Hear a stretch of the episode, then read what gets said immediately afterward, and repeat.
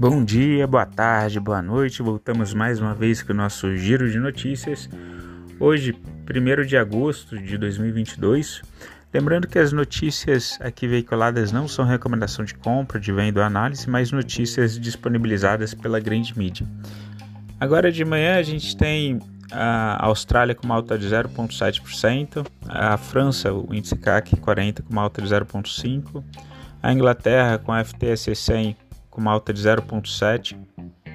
Uh, a gente tem o petróleo Brent, ele recuou, o petróleo Brent, que é referência para Petrobras, ele teve uma queda de 1,61, tá fechando ali em 102 dólares e 30 cents. Tá? O... Em relação às commodities, tá? o petróleo então voltou a cair, o WTI a gente viu que o Brent caiu ali 1,61, né, que é o referente para Petrobras. Mas o WTI negociado lá nos Estados Unidos, ele também caiu, está em 96 dólares, tá? E por que, que o petróleo está caindo? Por causa dos dados econômicos mais fracos da China, tá? aumentando aí a preocupação com a desaceleração econômica global. Então a gente uh, entrou, por exemplo, na semana passada, oficialmente em recessão nos Estados Unidos. A gente vem percebendo esse, essa desaceleração também na China, com os indicadores da China mais fracos.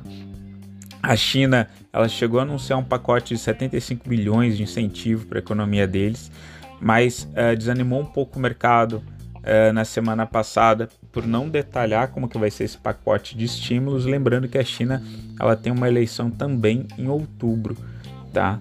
Uh, e eles estavam nessa pegada de investimento em infraestrutura para fomentar, né, fazer aquela política de welfare state, do estado do, do bem-estar social e gerando mais empregos. E, e, semana passada vieram à tona, veio uma reportagem do Economist uh, falando de pequenos empresários, por exemplo, que fecharam ou que quebraram na China durante a pandemia, tá? Então tudo isso daí atormentando ou é, fazendo a cabeça do investidor ferver, né? Muitas informações aí. Mas o pessoal então ele fica mais receoso. Nesse cenário de ficar mais receoso, a gente tem alguns governos aumentando a taxa de juros, principalmente na Europa, né, nos Estados Unidos, para conter a inflação.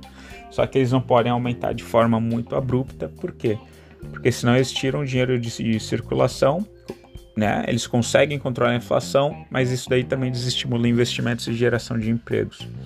Então é, é uma preocupação que a gente tem, uh, mas de fato o mundo acaba vendo essa recessão para o ano que vem, né? essa diminuição da atividade econômica, vide o que está acontecendo ali na China, e acaba guardando os seus investimentos uh, em renda fixa, em ativos mais seguros. Foi isso que aconteceu no Brasil. O Brasil começou esse movimento mais é, rápido, digamos assim, né? E aí, no Brasil, por exemplo, que a gente já está com 13,25 de Selic, que é o, o nosso instrumento para conter essa inflação, a gente deve ter um aumento de 0,5% agora, esse mês, tá? E pode ser o último aumento, antes e depois de, de começar uma série de reduções da Selic. E alguns países emergentes, como a Rússia, eles já começaram a fazer uh, o corte de taxa de juros, tá?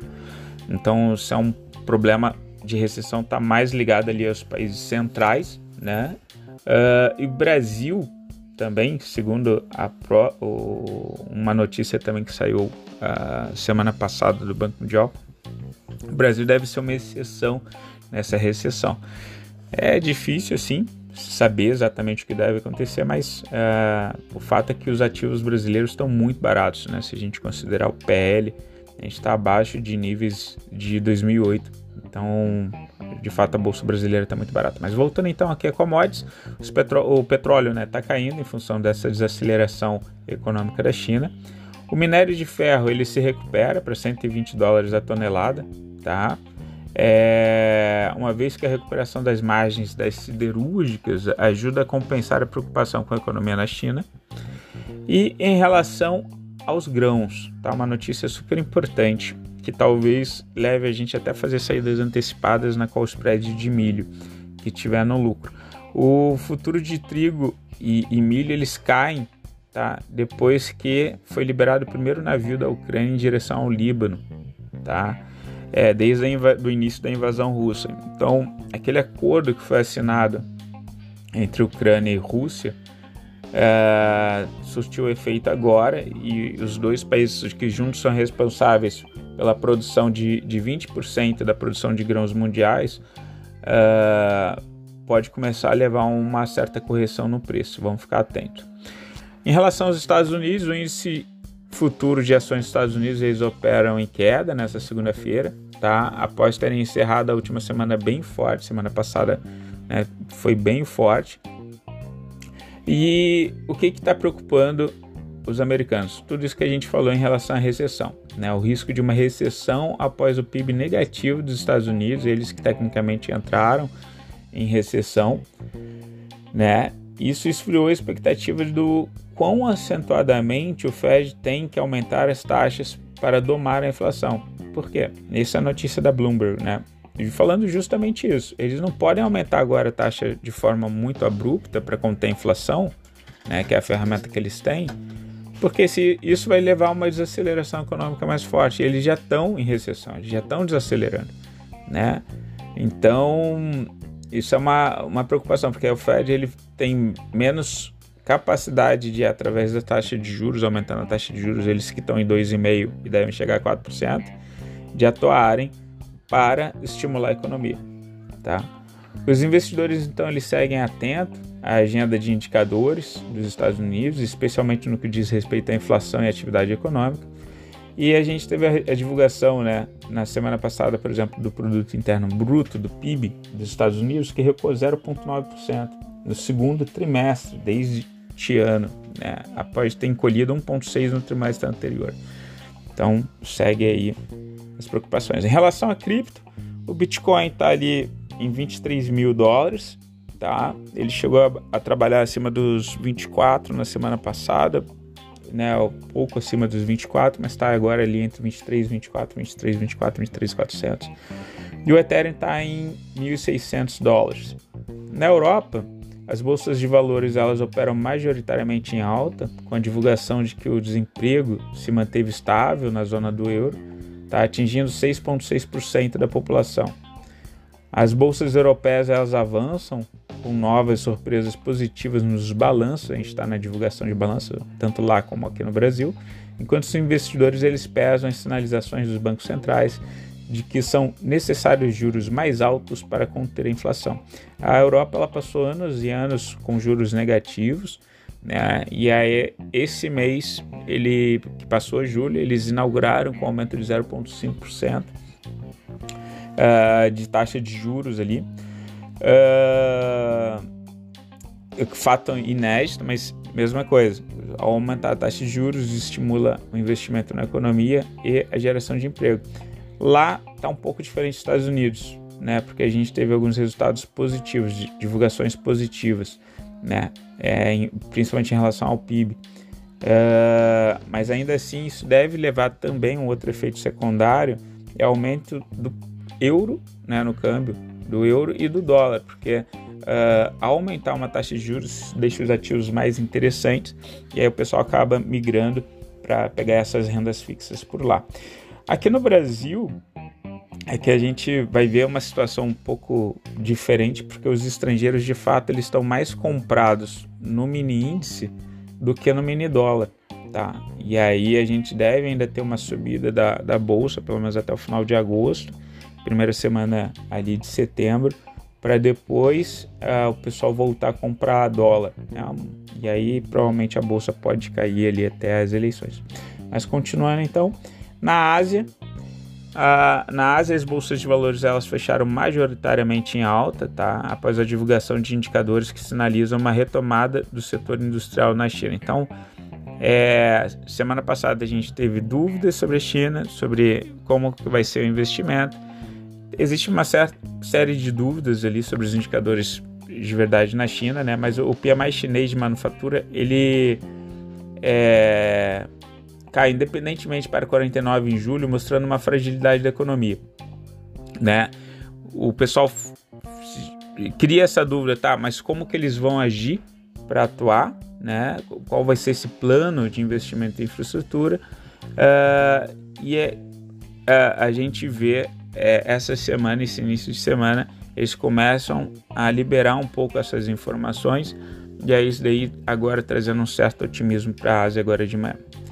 Em relação ao Brasil, no cenário doméstico, a bolsa fechou novamente em alta, acompanhando um bom desempenho dos mercados internacionais, né? Na última sexta-feira, última sexta-feira, a semana passada, né? Acionou várias compras pelos semanais, superando máximas de semanas anteriores de vários papéis. E a bolsa fechou aí com uma alta de 0,55% na sexta, fechou em 103.165 pontos. Coisas, é, notícias importantes divulgadas aí, o IBGE divulgou a taxa de desocupação, tá, que caiu para 9,3% de desempregados no Brasil, tá? É a melhor taxa desde 2015. E a gente também tem uma preocupação rondando aí o mercado, que é a varíola do macaco, que já fez uma vítima no Brasil. Né? É, a gente já está com, é, inclusive com o Ministério da Saúde se mobilizando e compraram 50 mil doses tá? para tentar evitar que isso daí se prolifere. Em relação à agenda do dia, a gente tem a agenda econômica que traz o boletim de mercados focos às 8h25, tá? bem como o PMI industrial dos Estados Unidos às 11 em relação à notícia corporativa, a gente tem a B3, ela divulgou a primeira prévia da carteira teórica do Ibovespa, com base no pregão de 29 de julho, para o período de setembro a dezembro de 2022. E aí a gente tem Arezo, Raizen e São Martinho foram incluídas no item, tá? no, no índice. E JHSF Construtora foi excluída. A OIBR, de telefonia, a afiliada da Highline no Brasil, 2. Infraestrutura de telecomunicações propõe comprar os pontos de infraestrutura de telecomunicações da operação fixa por meio de aquisição de uma sociedade anônima de propósito específico, uma SPE. E, é, isso foi informado pela Oi a Bloomberg. Tá? Em relação à VEG, que produz geradores, equipamentos, fábricas aí ao redor do mundo, que eventualmente pode ser afetada por essa desaceleração econômica global, a VEG ela acerta a compra da unidade da Motion Control é, de Geffen, da Geffen, no valor total estimado de 23 mil milhões de euros. Tá? 23 milhões de euros. A Motion Control é responsável pelo desenvolvimento e produção de uma completa linha de inversores de frequência. Notícia aí da Bloomberg. Pessoal, fico por aqui. Desejo vocês um, uma excelente semana. Qualquer coisa, entre em contato. Uh, a bolsa ela está mista agora de manhã, né? Mas os estrangeiros continuam mais comprados no mini índice do que no mini dólar. Então uh, a gente pode de repente procurar entradas ali pelo semanal ou então esperar recuos ou figuras como o Joey de Napoli, né? Fazendo é, um gift ali sobre a média de 9, alguma coisa nesse sentido para a gente procurar entradas para quem acredita nessa alta. E historicamente, geralmente a gente sobe até agosto. Então vamos acompanhar aí bons papéis, tá bom? Pessoal, se cuida. Boa semana, qualquer coisa entre contato. Beijo, tchau, fui.